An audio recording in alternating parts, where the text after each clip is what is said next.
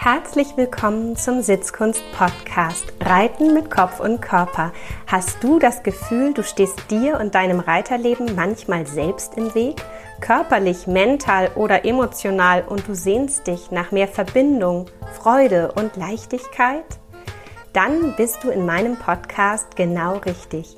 Ich bin Julika Valentina, Expertin für Trauma, neurozentrierte Körperarbeit und Achtsamkeit – weil wir mehr mit in den Sattel nehmen, als wir denken. Herzlich willkommen, Selina Skogan. Ich freue mich sehr, dass du da bist. Danke, Julika. Ich freue mich auch aufs Gespräch mit dir. Ich starte ja immer ganz gerne mit einem kleinen Wortspiel. Bist du bereit? Ja, auf jeden Fall. Dann frage ich dich, süß oder salzig? Salzig. Kaffee oder Tee? Kaffee. Früh oder spät? Früh. Perfekt oder unperfekt? Oh, das ist schwierig. Better done than perfect, würde ich sagen. Unperfekt, perfekt. Mhm. Plan oder spontan?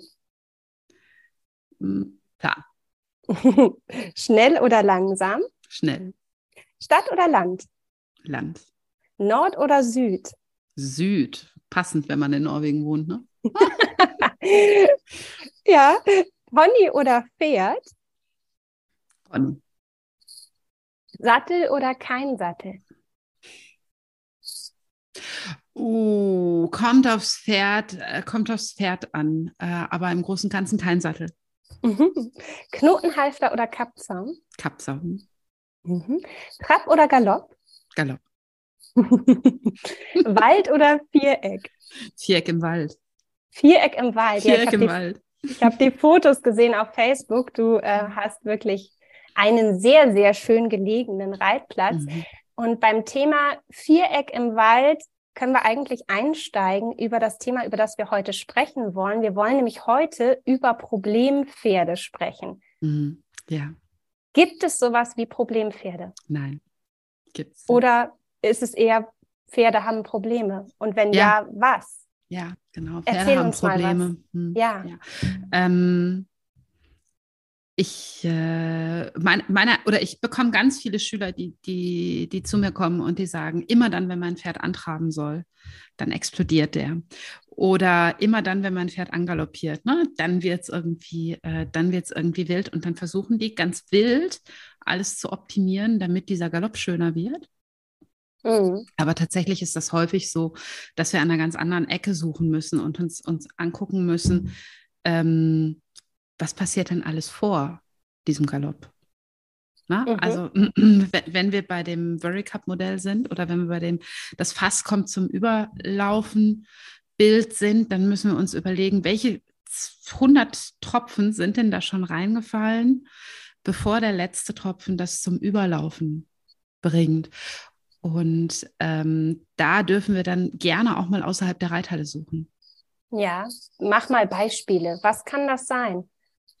Oh, alles Mögliche. Das kann eine Krankheitsgeschichte sein, die irgendwie verdeckt irgendwo drunter liegt.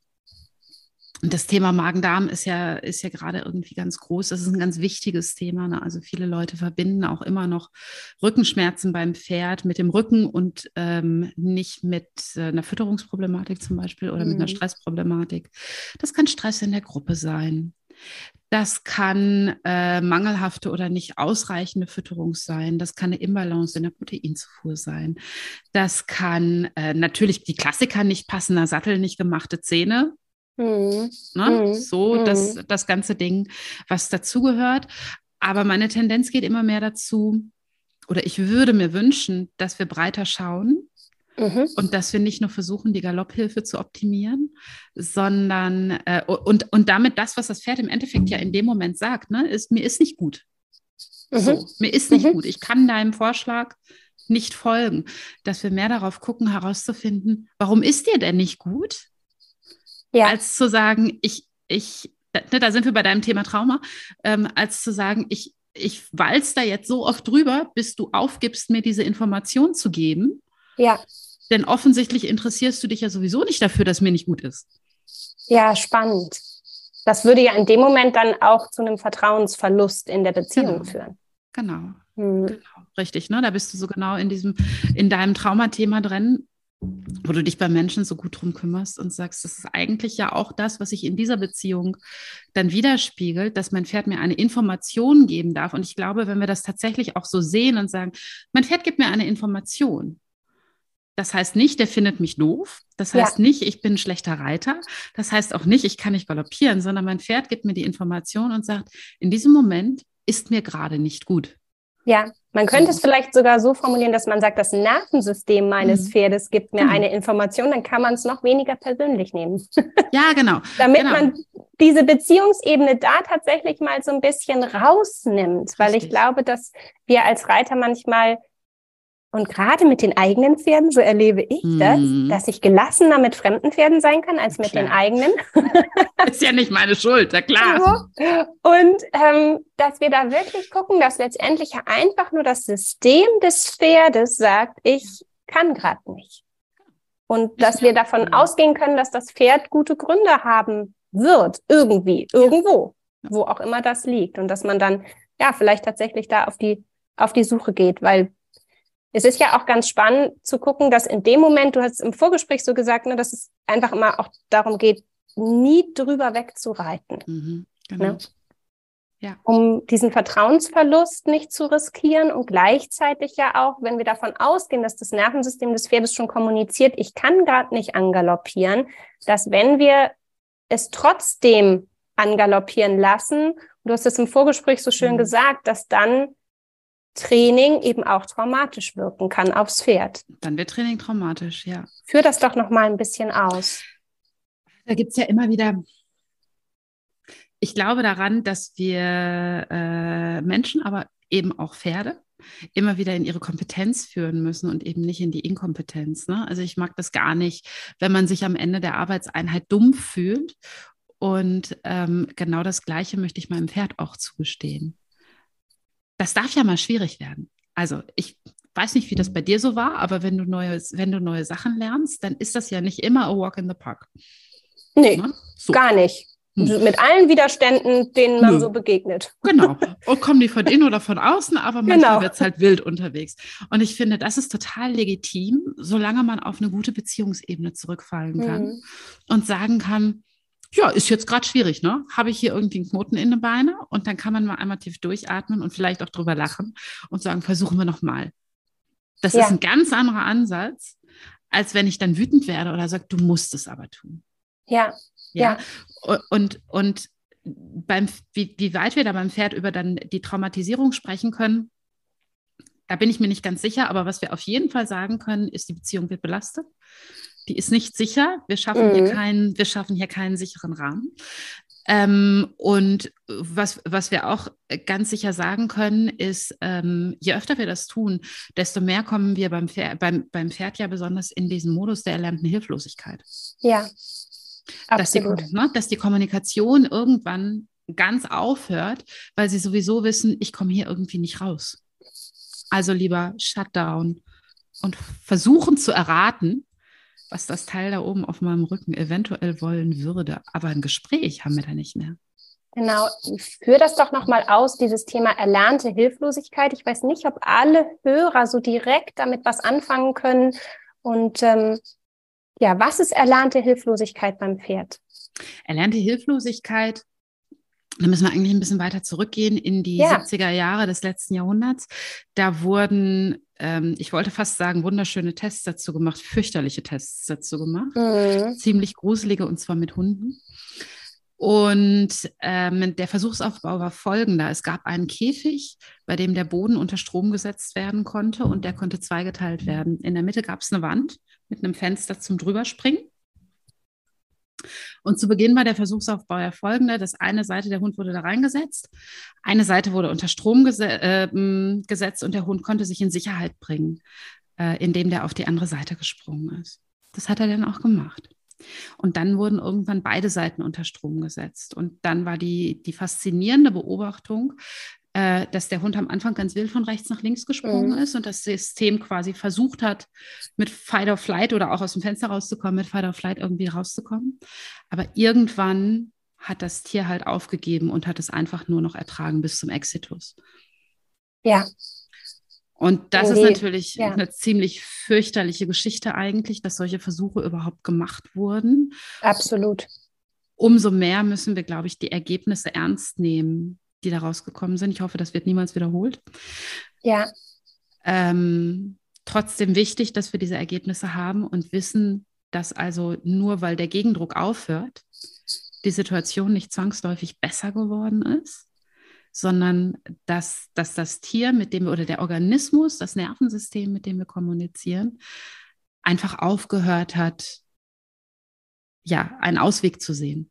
Ja, und da sind wir mitten im Thema Trauma. Das ist ja genau, genau. das, wenn Flucht und Kampf nicht funktioniert, wird die Dissoziation gewählt, das mhm. sich herausziehen aus dem Körper und wenn wir davon ausgehen können, dass das bei Pferden dann ähnlich funktioniert wie beim Menschen, ist es tatsächlich auch so, dass sie weniger fühlen, dass sie stumpfer werden, dass sie sich auf eine Art eben wirklich rausziehen, nicht mehr ansprechbar sind, ne? mental, emotional dann sowieso nicht. Ich sag mal, alle Schotten sind dicht. Mhm. Ähm, in deiner Erfahrung, Pferde, die in so einer erlernten Hilflosigkeit feststecken, wie wie äußert sich das, wenn wir so in die Reithallen dieser Welt gucken? Was würdest du sagen, was für Pferde sind das? Wie würde so ein Reiterauge das jetzt erkennen können? Der ganz klassische, ganz brave Wallach, der alles mitmacht. Da gehen bei mir die Alarmglocken an. Mhm. Okay, ja. spannend. Also noch nicht mal unbedingt das Pferd, was man als Problempferd benennen würde, sondern so der Liebe, der mhm. irgendwie alles macht, zu allem Ja sagt und eigentlich dabei aber eben auch mit keiner Wimper mehr zuckt und mhm, genau. weder Freude noch Widerstand äußert, ne? Wirklich. Ja, genau, weder Freude so noch Art Widerstand. Du mhm. wirst oft Taktfehler sehen. Wenn du ein okay. gutes Auge hast, wirst du Taktfehler ja. sehen. Denn diese innere Spannung, die zeigt sich natürlich auch in der äußeren Spannung. Würde sowas wie Schlauchgeräusche da auch mit ja, dazu zählen? mit Sicherheit, mhm. ja. Wie, was noch? Die Pferde beißen sich oft auf ein Gebiss fest oder verziehen sich hinter der Hand. Mhm. Ähm, mangelnde Gehfreude oder nicht anhalten können. Wobei mhm. nicht anhalten können ja fast schon wieder in den Problempferdebereich. Mhm. Äh, Na, ne? aber eher mhm. so diese, diese mangelnde Gehfreude, kein leichtes Vorwärts. Alles ist, nicht alles aus sich schwer. herauskommen. Alles ist schwer. Alles ist mhm. schwer. Das sind auch die Pferde, die, wenn die Arbeitseinheit beendet ist, zum Beispiel, ähm, zeigen die, oder auch unterwegs, die zeigen keine Calming Signals mehr. Ah ja. Erklär nochmal, Calming Signals. Calming Signals sind hier so die klassischen Stress, die hm. nonverbalen Stresssignale, die wir beim Menschen ja auch, aber vor allem mhm. natürlich auch beim Pferd und beim Hund definiert haben. Ja. Ähm, wie zum Beispiel Kauen, Lecken, ja. würde dazugehören. Ne? Die Margarete macht ja, äh, hat ja damals die tolle Forschung dazu gemacht und im Endeffekt nachgewiesen, dass Kauen Lecken auch zu den Calming Signals oder zu den, zum Wechsel des Nervensystems gehört. Ähm, dazu gehört äh, das, das Weggucken vom Reiter, also das Vermeiden auch des Kontakts, ähm, das Klimpern mit den Augen. Die stehen mhm. wirklich wie erstarrt. Mhm. Ja. Manchmal halten die sogar die Luft an. Ja, ja. Ja, ja. ich habe ein gutes Bild vor Augen. Also ich finde immer mhm. tatsächlich, solange wir noch ein Problempferd haben, mhm. dann haben wir noch eine ganz gute Chance. Ne? Also ein Pferd aus der Learned Helplessness zu holen, ist viel, viel schwieriger. Ja. Dann, ja, wir reden über eine Depression. Ja, genau, ja, eine schwere Depression. Ja, eine schwere Depression, ja. Letztendlich ist es ja auch, glaube ich, ganz schön schwierig, dem Pferd dann zu vermitteln, dass es sich lohnt, zurück in die Lebendigkeit zu kommen. Genau, richtig. Weil die Frage ja ist, was, was das Pferd noch vom Leben erwartet, wenn es so schon abgetaucht ist. Ja, und dann müssen wir ja auch sagen, dass so ein, dass, dass so, ein, so ein Zustand der Dis Dissoziation ja nicht immer schlecht ist, je nachdem, mhm. wie, die mhm. wie die Lebensumstände außenrum sind, mhm. kann das ja tatsächlich der für das Nervensystem bessere Weg zu überleben sein weil er einfach den Rest ja. nicht ertragen kann. Ja, und da kommen wir auch noch mal so ein bisschen zu dem Thema Haltung. Ne? Mhm, genau. Wie wollen Pferde eigentlich wohnen und wann geht es dem pferdischen Nervensystem gut, dass es nicht schon haltungsbedingt auch eine Art Shutdown macht? Ja, und da bin ich mhm. jetzt hier in einer Situation, Nord oder Süd, ne? Hat, hat mhm. ja nicht geklappt mit, äh, mit Süd. Deswegen habe ich gedacht, ich probiere mal Nord aus. Aber wir haben hier zum Beispiel die klassische Situation immer noch in vielen Reitstellen, dass die Pferde über Nacht zwölf Stunden ohne Futter stehen. Die Pferde Wahnsinn. stehen auf Spänen. Äh, wir haben kein Stroh, wir haben einfach kein Stroh. Mhm. Deswegen stehen die Pferde auf Spänen. Und äh, dann gibt es irgendwie abends um sechs, sieben, acht nochmal drei Kilo Heu. Und dann gehen die ja schlafen, ne? So. Ja, mhm. klappt, klappt ja nicht so gut. Und dann kommt am nächsten Morgen um acht der Stalldienst und dann bringt er die Pferde erstmal alle raus und dann gibt es Futter, wenn alle draußen sind. Das heißt, Frühstück gibt es dann um zehn ähm, und dann gibt es wieder drei Kilo Heu. Und das geht natürlich nicht. Mhm. Ja, also ja. dann haben wir da schon so ein großes, ich habe äh, gerade eine spannende, eine spannende Studie und ein Buch dazu gelesen wo auch nochmal sehr klar zum Beispiel dargestellt wird, dass wenn die ähm, Haltungsproblematik nicht gelöst ist, das heißt, mein Pferd hat ausreichend Futter und Futter gehört ja nun, Essen gehört zum Reflex- oder Instinktverhalten. Ja. Das ist nicht erlernt. Ne? Ein Pferd kann ja. nicht in Portionen essen. Ja. Ähm, wenn die Situation nicht gelöst ist und nicht ausreichend für, für gute Schlafmöglichkeiten, gutes Herdenverhalten, gutes Herdenleben gelöst ähm, ist, dann gehen ähm, Lebensfreude, also Spiel- und Sexualtrieb, werden als allererstes geopfert, um den restlichen Organismus überlebensfähig zu halten. Ja, ja. Und dazu gehört dann natürlich auch die sportliche Betätigung mit dem Reiter zusammen.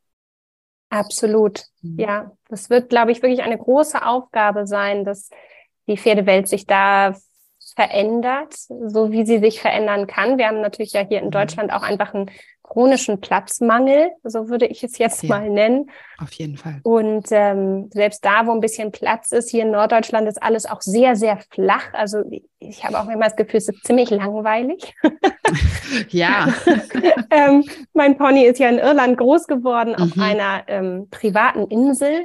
Oh, wow, krass. ohne Zäune und ohne. Mhm. Und äh, da ähm, habe ich schon manchmal ein weinendes Auge und denke mir so, okay, was habe ich ihr hier zugemutet, aus äh, diesem Leben ähm, zu mir zu kommen? Und mhm. ähm, ja, weil da sind wir, glaube ich, auch dann nochmal so in diesem Bereich, dass wir als, als Pferdemenschen wirklich, glaube ich, versuchen, immer alles zu optimieren für unsere mhm. Pferde und das kann aber wirklich auch in einem Aktionismus enden, der dann manchmal gar nicht hilfreich ist, weil er uns, glaube ich, manchmal vom Bauchgefühl wegbringt und vom Innehalten. Auf jeden Fall. Und ich kenne das, äh, ich kenne das jetzt, jetzt ist es natürlich auch so, ich unterrichte akademische Reitkunst und ich habe da sehr viele Leute, die sehr bewusst an das Thema Pferd oder Reiten rangehen und die kommen dann zu mir und sagen, ah, das funktioniert nicht und das ist meine Schuld. Mhm. Ja. Mhm. Und natürlich ist das oft so, dass wenn wir gerade noch, ne, wenn wir mit unserem eigenen Körper noch nicht so gut im Kontakt sind oder wenn uns die Erfahrung noch fehlt, dann ist das natürlich so, dass ähm, wenn ich immer das Gruppe herein auf der rechten Seite blockiere, dass das nicht so gut klappt. Und dann ist das meine Schuld, dann wird das in meinem Sitz irgendwo liegen und dann darf ich da gerne noch mich weiterentwickeln. Ähm, wenn wir aber jetzt in Richtung Problempferdearbeit gehen oder auch in Richtung Learned Helplessness, dann dann äh, muss es nicht immer nur meine Schuld sein, sondern mein Pferd ja. hat auch noch ein Privatleben außerhalb der Reithalle. Und auch da darf ich hingucken.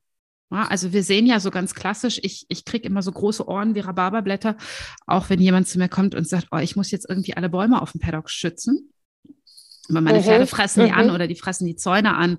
Oder ähm, mein Pferd macht immer die Box kaputt, der beißt immer in die Wand rein und so.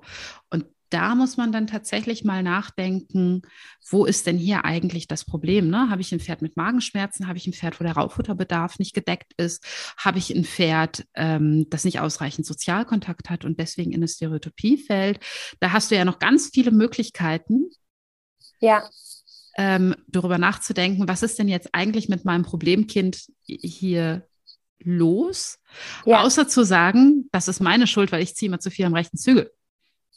Ja, ja, ja, das Problem kann, kann im Ursprung viel allumfassender letztendlich sein. Genau. Und ich, die Schuldfrage ist, ist ja eine interessante und wir haben natürlich ja schon die Verantwortung auch, auch für die mhm. Pferde und für das, wie unser Pferd lebt und ob mhm. es Sozialverhalten leben kann und ne, ob es Zugriff hat zu, zu Auslauf und Herde und Fellkontakt und Körperkontakt und, und allem, was dazugehört. Mhm. Aber ähm, ja, ich glaube, dass, dass es wirklich wichtig ist, schon auch klar die Verantwortung zu nehmen, aber immer wieder auch ins Gefühl zu gehen und sich frei zu machen und, und nicht müde zu werden, immer wieder die, die Tür aufzumachen und das große Ganze zu sehen und zu gucken, wo kann denn vielleicht auch irgendwo noch was nicht stimmen, was im Endergebnis mir hier beim Reiten was schwierig macht, ohne dass das direkt auch mit dem Training zu tun ja. haben muss.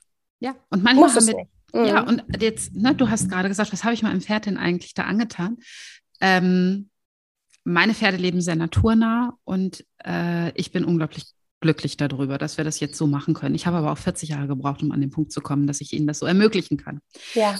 Und ich glaube schon, bei uns Menschen ist das ja auch die so. Die wenigsten von uns leben wirklich naturnah. Mhm. Und trotzdem können wir ein gutes Leben haben. Ja. Ja, also mhm. trotzdem können unsere Grundbedürfnisse erfüllt sein, auch wenn ich nicht mit dem Speer hinter dem Mammut herlaufen muss. Ja. Und ich glaube, es geht bei unseren Pferden auch. Also ich glaube, das können wir auch unseren, bei unseren Pferden scha äh, schaffen. Und uns so ein paar Sachen, die werden wir nicht, die werden wir vielleicht nicht verändern können. Ne? Ja. Ähm, bei manchen Dingen haben wir jetzt zum Beispiel ein Stressmuster, was von der Mutter übernommen wurde. Ja. Mhm. Mhm. Dann können wir zwar sehr, sehr viel damit arbeiten und Stück mhm. für Stück eine höhere Resilienz schaffen, aber die Grundstruktur, die wird die gleiche bleiben. Ja. Ja, ja. und dann kann ich dieses Pferd einfach nur in seinem Leben begleiten. Ja. Und sagen, Mensch, wir machen das so, dass es für uns beide passt. Und dann suchen wir uns Stufen aus, die wir erklimmen können, die für uns beide passen.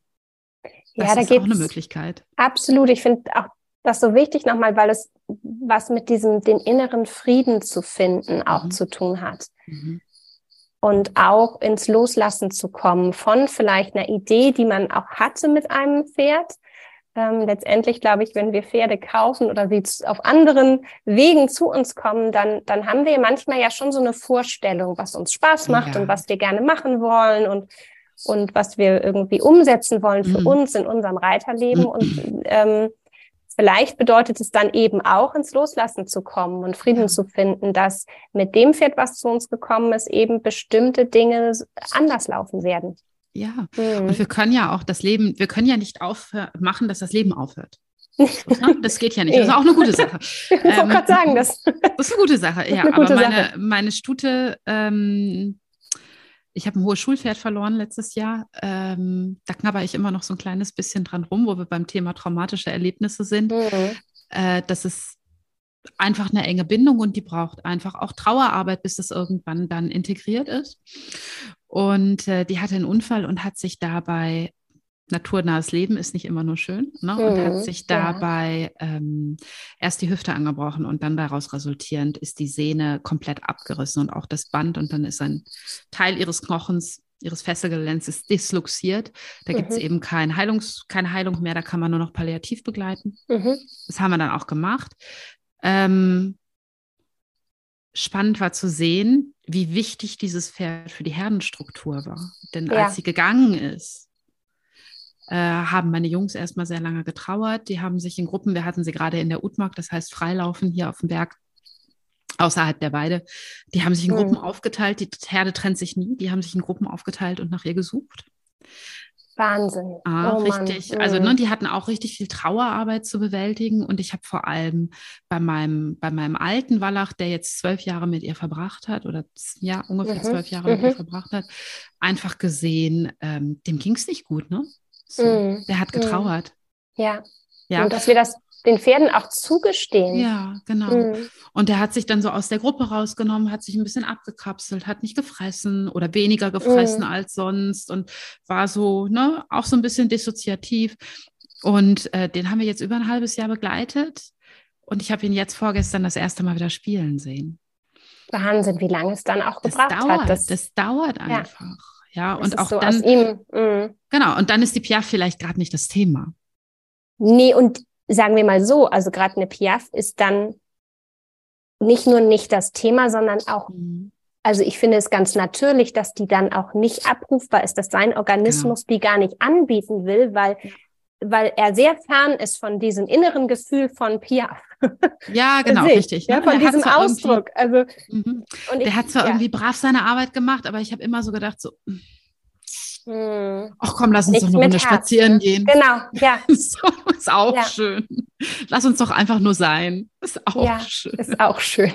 Ist auch schön. Ja, wie wichtig, darauf auch zu, ja, Rücksicht zu nehmen, auch wirklich in der Arbeit mit den Pferden, dass mhm. sie ein Eigenleben haben, dass da auch Dinge passieren. Und deine Geschichte ist jetzt ja sehr eindrücklich, mhm. auch, auch weil die Pferde so frei zeigen mhm. konnten, wie sie sich da verhalten haben. Aber wenn ich jetzt so nach Deutschland denke, in die normalen Situationen der Reitstelle, wo ich sag mal, Paddock-Zusammensetzungen, mhm. Belegungszusammensetzungen, Belegungspläne jeden Winter neu sind, im Sommer wieder anderer Herdenverband, also Pferde, die auch wegziehen, ne? Stallwechsel, mhm. nicht nur für das Pferd, was dann wechselt, sondern auch das Pferd, was zurückbleibt. Also was da eigentlich auch kreiert wird an, an Unruhe für das Pferd. Ja, da hast gerne, du viel Trauma drin. Das da glaube ich auch.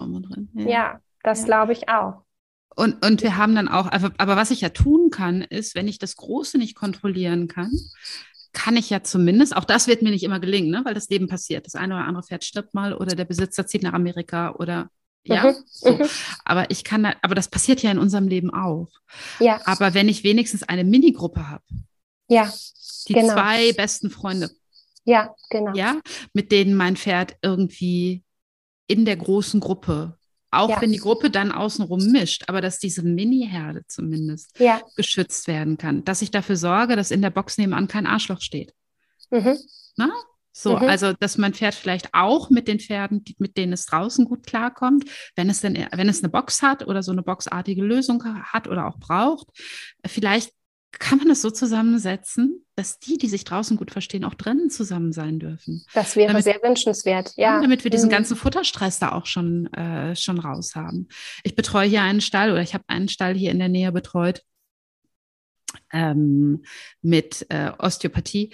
Äh, wo jedes Mal, wenn ich in diesen Stall gekommen bin, ich gesagt habe, Leute, was ist denn hier eigentlich los? Das sind die ganzen Zwischenwände abgehangen mit Decken und mit ne, ich weiß mm, nicht was, mm. sagen, ja, die haben, die haben Nachbar, den kann er gar nicht leiden. Ja, ändert es doch. Ja, genau. Das ist doch ganz einfach. Das sind ja, ja, so ganz einfache, dafür brauche ich nicht 200 Hektar Land, sondern dafür brauche ich einfach mal ein, zwei Tage Zeit, um mich hinzusetzen und zu gucken, welche Gruppenkonstellationen funktionieren gut. Mhm, mh, mh. Das würde einen riesen Unterschied machen für die Lebensqualität meines Pferdes. Ja, ja, diese innere Flexibilität einfach zu haben, ne? da ja wirklich dem, was das Pferd einem vermittelt, ja, danach zu genau. handeln. Mhm. Genau. Ja, das ist ganz, ganz wichtig. Wir haben hier, ähm, das vorhin schon gesagt, ne, ich hatte mir ja jetzt überlegt, ich habe äh, mich selber irgendwann dabei ertappt, dass ich im Endeffekt, na, ich sag's mal anders, Problempferde ausbilden ist ja ein schönes Hobby. Mhm. Dann kann man nämlich immer sagen, ähm, das ist nicht mein Problem, sondern mhm. das hat er schon mitgebracht. Mhm. Mhm. Wenn man mal ein bisschen genauer hinguckt, dann darf man sich natürlich auch dabei ertappen und sagen, einerseits traue ich es mir nicht zu, ein gutes Pferd auszubilden. Mhm. Und mhm. zweitens, das andere Thema, das man sich dann da mal angucken darf, ist, wie weit bearbeite ich eigentlich mein eigenes Trauma in der Reitbahn? Ja. Und benutze das Pferd als Ersatz dafür. Das ist nämlich auch nicht so ganz fair. habe ich mir überlegt, habe ich mir überlegt, die nächsten Pferde, die wir kaufen, das sind gesunde Pferde. Mhm. Hat ganz gut geklappt, habe ich gemacht. Ja. Hat ganz gut geklappt, da bin ich schon mal stolz auf mich. Und dann haben wir eben Segovia verloren und es war klar, ich brauche noch oder ich würde mir ein, ein Reitpferd wünschen. Meine Kleinen, die ich gekauft habe, sind eben alle noch sehr klein. Ne? Die waren mhm. zu dem mhm. Zeitpunkt zwei und drei. Ich fange mhm. die in der Regel nicht vor fünf an habe ich ja. gedacht, okay, also irgendwie so ein, so ein sieben-, achtjähriger, mhm, mhm, mit dem ich auch schon was machen kann, wäre eine ja. schöne Sache. Und in dem Moment, du weißt ja, wie das mit dem Universum so funktioniert. Ja, ne? ja. Da ging die Tür auf und da kam eine Anfrage aus Oslo, ähm, also auch weit genug weg, dass ich das Pferd nicht live erleben konnte. Mhm. 24 Stunden Fahrt, ne? weit genug ja. weg. Weit weg. Weit genug weg, um eine Anfrage, ähm, ob ich ein Pferd für die nächsten zwei bis drei Jahre im Beritt nehmen würde gesagt, okay, Beritt wollte ich ja eigentlich nicht mehr machen, aber das ist so eine lange Zeit. Das würde genau hier in dieses Loch passen, was ich habe. Dann hätte ich noch ein weiteres Reitpferd, habe mir Videos ja. schicken lassen. Und auf den Videos sah das sehr unspektakulär aus. Ne? Netter mhm. Lusitano-Mix, äh, Schritt, Trab, Galopp am mhm. Knotenhalfter. Mhm. Ja. Prima. Prima, mhm. habe ich gedacht. Doch komm, schick mal runter, machen wir, kriegen wir hin. Was mir keiner erzählt hat, war, dass das Pferd eine ähm, drei Jahre lange Geschichte von Bocke, Bocken und Steigen hatte. Eieiei. Mhm. Und dass die Videos, die ich da bekommen habe aus seinem Profiberitt, waren ähm, bei einem Horsemanship-Trainer in Oslo. Aha, ja, ah, schön. Genau, äh, nach einem Jahr Beritt. Mhm.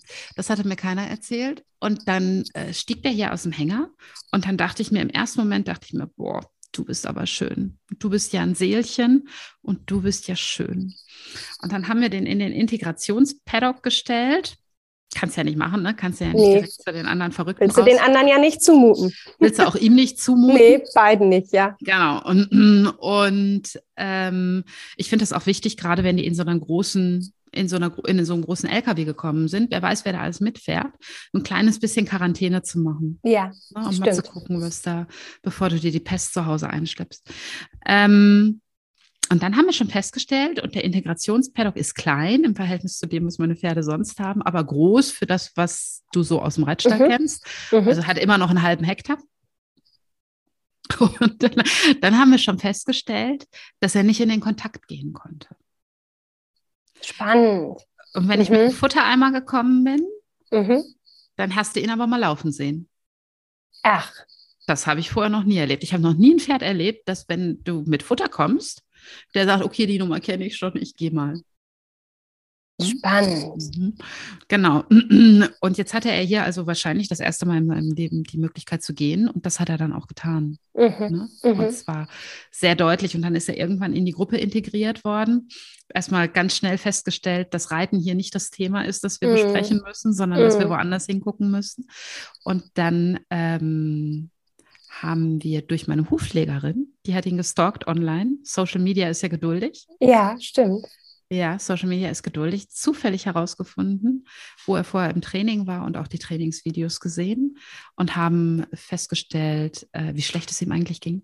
Mhm, und ja. äh, dass sie im Endeffekt genauso, also das ist das Thema erlernte Hilflosigkeit, ne? so lange buckeln und steigen lassen und mhm. das Steigen provozieren und das Buckeln provozieren, bis das Pferd aufgibt, sich zu wehren.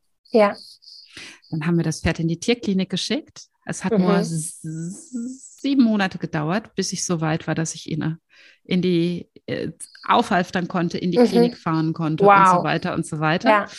Ja. Mm, denn es ist natürlich viel einfacher, wenn ich einen begrenzten Raum habe. Ja, absolut. Kommen, ja, dann kommen die Pferde nicht weg. Die fallen ins Freeze, dann kriegst du da einen Halfter drauf. Ja, ja. Hier konnte aber gehen. Ja. Ja, und hier habe ich ihm eben auch zugestanden zu sagen, okay, dann gehst du jetzt. Wir mhm. arbeiten das durch, Stück für ja. Stück arbeiten wir genau. das durch. Und äh, dann waren wir in der Klinik und das allererste, wir haben den einmal komplett angeguckt. Und was wir gefunden haben, neben Magen und neben dem Widerriss, der mal gebrochen sein musste. Wow. Und das passiert relativ oft, ne? Also ist mhm. gar nicht so spektakulär. Also die langen Dornfortsätze da, mhm. wenn Fohlen sich mal wild auf der Wiese tummelt, kann das passieren. Kann da schnell mal was sein. Kann das mhm. schnell passieren, was nicht heißt, dass nicht wehtut. Mhm. Ja. ja. Ja? ja, Also da absolut. muss man gar nicht sagen, mhm. da war einer, der hat das Pferd misshandelt, sondern man kann einfach sagen, das kann passieren. Mhm. Ähm, man muss da halt nur hingucken. Ja, ja, ja. Und was dann, was wir dann auch noch gefunden haben, war, dass die Milchkappen nicht rausgefallen sind. Ach. Und sein Kiefer ganz krumm und schief gewachsen war. Ich hatte das vorher gesehen, hatte das aber als externe Läsion eingestuft. Mhm, mh. Und auch die, die, die Tierärztin, der ich das gezeigt habe, hatte das als externe Läsion eingestuft. Hat gesagt, ja, ist ja mal irgendwo als junges Pferd wahrscheinlich irgendwo mhm, gegengeknallt. Mhm, mhm, genau. Nee, ist gar nicht so. Wir waren dann nochmal beim Experten und die hat eben gesagt, ja, die Milchkappen sind einfach nicht rausgefallen von den Schneidezähnen. Und dann haben die bleibenden Zähne sich oben drüber geschoben. Uh, und dann hatte der unglaubliche Schmerzen. Das kann man sich vorstellen. Und das, also im Maul, ich sag mal, an Reiten will ich da gar nicht denken und an mhm. Training alleine nur die Futteraufnahme mhm. und, und das, mhm. also das kennen wir, denke ich, alle, dass mhm. wenn wir Schmerzen haben über einen längeren Zeitraum, dass wir auch wirklich emotional ähm, das auf uns wirkt und Schmerzen einen ja wirklich auch verändern können. Ja, klar. In einen, ne, wirklich den Charakter im Prinzip verändern ja, klar. Und genau das, im Mund, ne? Wie unangenehm. Wahnsinn. Oh, ja, ohne Worte. Ja. Kennen wir alle. Und ich habe dann, ich hatte vorher so Kleinigkeiten, Kleinigkeiten bemerkt, dass er zum Beispiel, wenn er das Halfter von meinem Kaltblüter auf hatte, mhm. dann stand er da ganz locker fluffig neben mir. Und wenn er ein passendes Halfter anhatte, dann ist das ganze Pferd ah. auf einmal festgemacht. Da habe ich mir schon gedacht, also irgendwas ist komisch. Irgendwas ist hier was für eine spannende Beobachtung, dass einfach dieses etwas engere, anliegendere Halfter, von dem man ja meinen würde, dass es äh, schöner zu tragen ist, mhm, weil genau. es vielleicht nicht irgendwie so wie auf der Nase und, hängt ja. und schlackert, ähm, dass er da eigentlich mhm. das schon gezeigt hat, dass da Unwohlsein ist und dass sein Nervensystem ne, und wahrscheinlich auch so eine mhm. Spannung in der Haut ganz deutlich genau. gezeigt hat, äh, ich habe Unwohlsein. Meine Praktikantin hat immer gesagt, ähm, wir haben so Futterboxen, in die wir die Pferde reinlaufen lassen. Mhm. Die bekommen bei uns im Winter, weil es hier so kalt ist, müssen wir Protein hinzufügen. Das, mhm. äh, da reicht 24 Stunden Heu nicht mehr. Mhm. Ähm, und die müssen wir einfach zumachen, damit die Pferde sich gegenseitig nicht stören. Und die hat immer gesagt, das ist das erste Pferd, was sie kennengelernt hat, das den Geruch verändert. Also der, wenn die Tür zugeht oder wenn diese, mhm. dieses Bändchen mhm. zugeht, der fällt so ins Freeze und mhm. du kannst es bei ihm wirklich, wirklich riechen. Ist also eine ganz, Stresshormone ganz, riechen, ja. ja. Eine ganz, ganz spannende Geschichte. Und ähm, auch sehr spannend, dass auch wenn wir da wieder in die Gruppendynamik gehen, der Juni hat am Anfang ähm, eine sehr große Aggression mitgebracht. Ja. Ne? Weil er einfach damit beschäftigt war, seinen Körper zu schützen. Ja, genau. Ganz klar, ja. der Berry Cup war da schon so voll.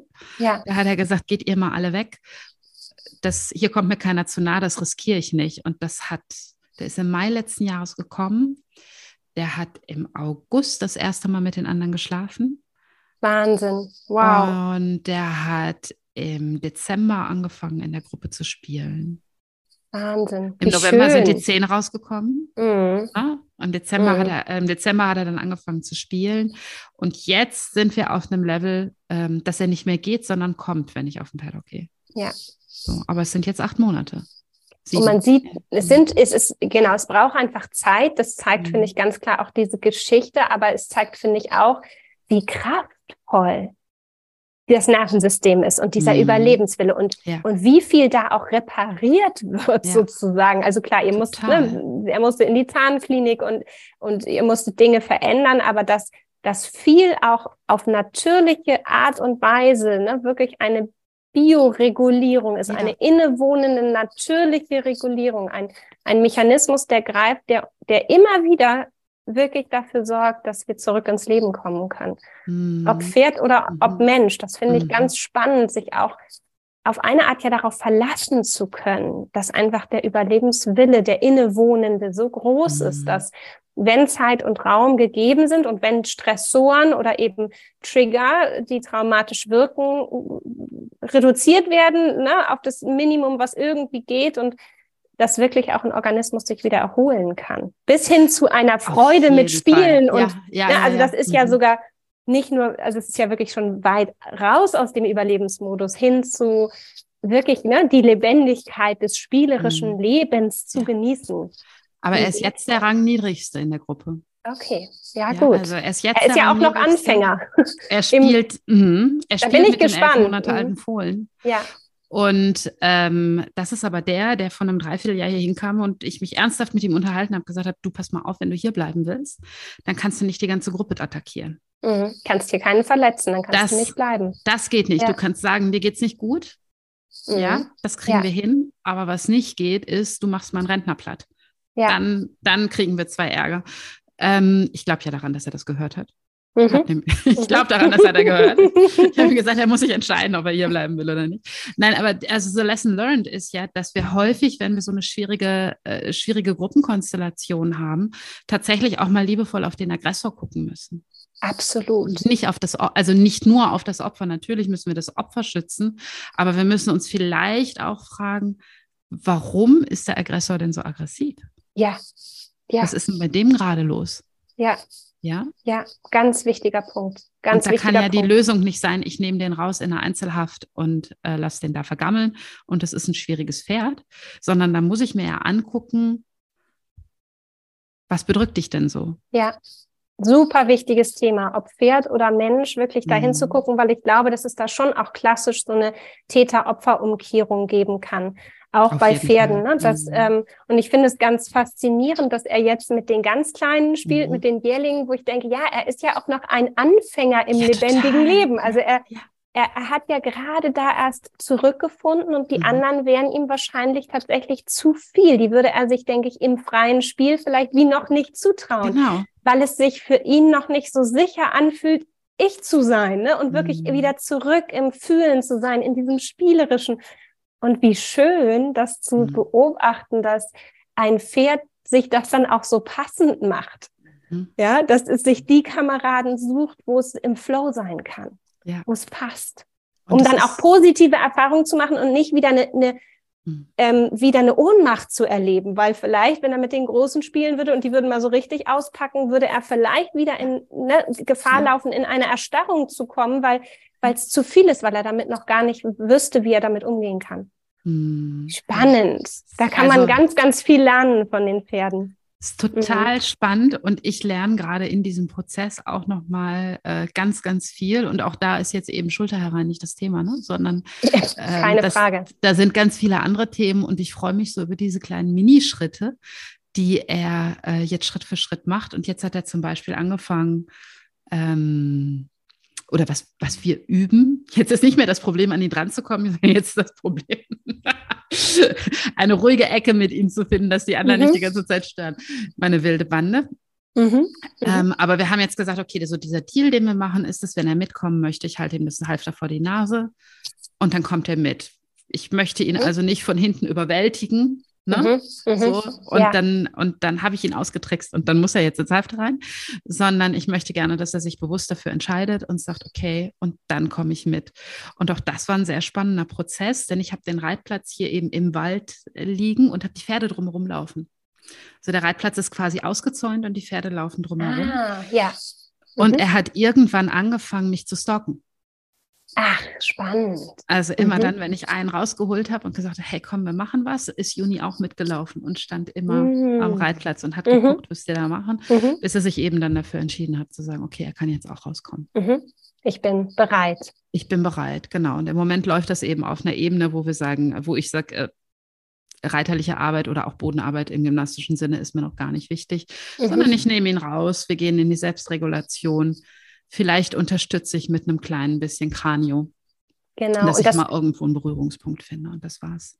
Das, was er ja, denke ich, auch lernen muss, ist wirklich, dass Training sicher ist und dass mhm. sein Nervensystem zutiefst versteht, dass Training für ihn ist, dass alles, was du da machst mit mhm. ihm, für ihn ist, für seinen Körper, für seine Gesundheit, für seine Selbstregulation um, ähm, und dass du ihm da mit all deinen Kompetenzen wirklich auch zur Verfügung stehst. Und mhm. da er vermutlich ja in seiner Vergangenheit einfach viele traumatische Erfahrungen gemacht hat, in, in denen das genau nicht so ist. Es ist für mich so ein bisschen ähnlich, im Prinzip ein Bindungstrauma, mhm. würde man beim Menschen sagen, dass er mindestens so oft erleben muss, im Training gut aufgehoben zu sein und auch mal Nein sagen zu dürfen und das auch das Nein gehört wird und darauf reagiert wird, was nicht heißt, dass er bestimmen darf, was und wie, aber dass, dass er mitgestalten darf und, und dass es so durch ein, ein Miteinandersein mhm. auch sich dann so, so gesund werden kann, gemeinsam. Ja, ja. Ganz schön. Ja, das, also ne, Kompetenzfindung, dass er zurück in seine Kompetenz kommt und wir eben ja. nicht jedes Mal darüber laufen, wenn er sagt, ja. eigentlich kann ich das nicht. Und das ist ein fantastisches Pferd, wenn du den vom Körperbau anguckst. Mhm. Natürlich juckt es mir in den Fingern. Ja, ja also, wir sind Reiter. Klar, natürlich Na klar. juckt es mir in den Fingern. Das ist menschlich. Aber ähm, jetzt braucht es eben die Zeit, die es braucht.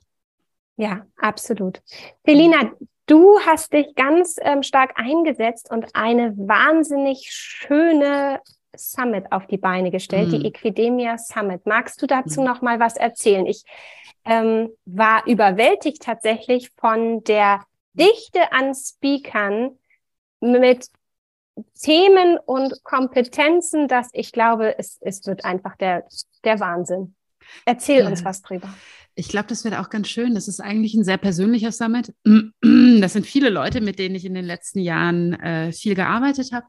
Aber da geht es eben genau um dieses Thema ne? und auch um diese Reise, die ich gemacht habe. ähm, dass wir oft eben viel weiter zurückgucken müssen und dass wir oft tatsächlich gucken müssen, wo geht es denn eigentlich los?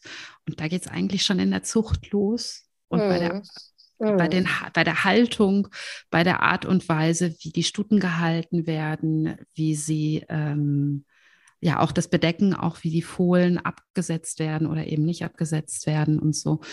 Und ähm, dass ich das ganz spannend finde, mein, meine Ursprungs, mein Ursprungsthema, mit dem ich mal angefangen habe, mich zu beschäftigen, war Fütterung Magengeschwür.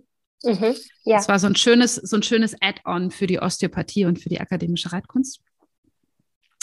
Und dann habe ich festgestellt, dass bei vielen Pferden die Therapie nicht erfolgreich war. Und da gibt es auch eine Studie zu aus dem letzten Jahr, die sagt, äh, ich glaube, über 80, 60 Prozent, ich bin mir nicht mehr ganz sicher, irgendwas zwischen 60 und 80 Prozent, ähm, fallen nach Absetzen der Therapie wieder zurück. Mhm. Und da können mhm. wir natürlich sagen, okay, wir können uns die Haltungsbedingungen und so mhm. angucken, ne? Mhm. aber was, wenn das schon optimiert ist? Mhm. Ja. Ja, was, wenn die Fütterung schon optimiert ist, wenn die Haltung schon optimiert ist, was bleibt dann noch? Und dann kommen ganz viele, wenn man da weitersucht, kommen ganz viele andere Themen noch, zum Beispiel Zucht, zum Beispiel ja. Aufzucht, zum Beispiel ja. Äh, Bindungstrauma, Absetztrauma. Ja. ja. ja. So, ähm, zum Beispiel, äh, wie ist die Jungpferde? Wie ist die Jungpferdeaufzucht? Wie sehen wir Stresssignale? Wie sehen wir Stress eben nicht? Wann sehen wir das als ungehorsam und wann mhm. kann man tatsächlich sagen, mein Pferd hat einfach eine Grenze erreicht, da kann der nicht, da kann der nicht weiter, aus welchen mhm. Gründen auch immer. Mhm. Ähm, da kommt auch das Thema rein von wie viel Schmerz ist normal. Mhm.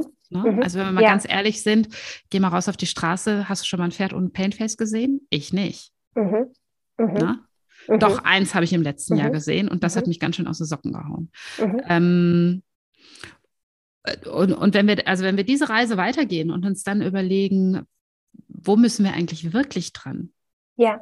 Ja, dann ist oft, wenn wir, wenn wir über so Sachen nachdenken wie Schulter herein, Gruppe herein, Versammlung, das ist so das Sahnehäubchen oben. Genau, ja. Das ist das Sahnehäubchen ja. obendrauf, mit dem wir uns dann auch beschäftigen dürfen und mit dem wir ganz viele tolle Sachen machen können. Ich bin mit mit äh, tiefstem Herzen Akademikerin. Mhm, das mhm. ist mein reiterliches Zuhause. Mhm. Ähm, vor allem auch, weil ich, weil ich an die unglaubliche Pädagogik zum Pferd mhm. glaube. Ne? Also mhm. da ist halt immer so dieses, das Pferd, das Pferd ist ein Schüler. So, und es ist meine Aufgabe als Pädagoge, dahin zu gehen und das so aufzubereiten, dass mein Schüler das eben auch umsetzen kann. Ja, mhm. Das ist so einer des, der, der Hauptgründe, die mich an der akademischen Reitkunst so, so, so binden oder faszinieren. Mhm. Mhm. Und weil wir daraus ganz viel Bewegungskompetenz entwickeln können. Ja, absolut. Aber ich erlebe eben in der Realität immer wieder, dass oft das Bindeglied fehlt. Mhm. Ne? Also wir haben bei einigen Pferden und Reitern fantastische Erfolge. Mhm. Und bei anderen, da kratzen wir immer so an der Oberfläche und kommen nicht weiter. Mhm. Ja.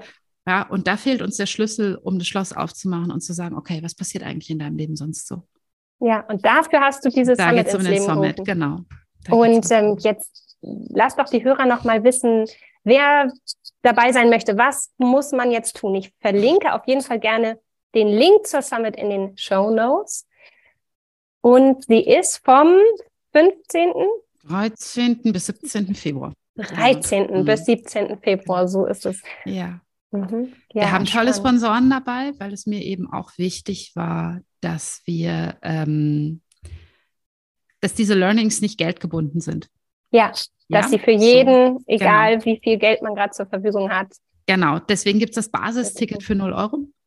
Wahnsinn, und ja damit kannst du dich anmelden und kannst eben alles, was an dem Tag passiert, auch kostenfrei sehen. Das ist immer aufgeteilt in Recordings, also vorbereitete mhm. Videos, die da sind und ein paar Live-Sessions und ein QA. Und da kannst du den Montag am Montag gucken, den Dienstag am Dienstag und auch die Live-Sessions stehen später als Recording für 24 Stunden noch zur Verfügung umsonst. Und erst wenn du sagst, Mann, das ist genau mein Ding, oder das ist so viel, ich möchte da gerne nochmal in mhm. Ruhe nachgucken, kannst du vorm Kongress noch für 99 Euro und nach dem Kongress für 149 Euro dir das, ein Ticket kaufen und hast es genau. lebenslang. Ja. Das sind, glaube ich, 40 Stunden Material, die wir damit Wahnsinn, ja.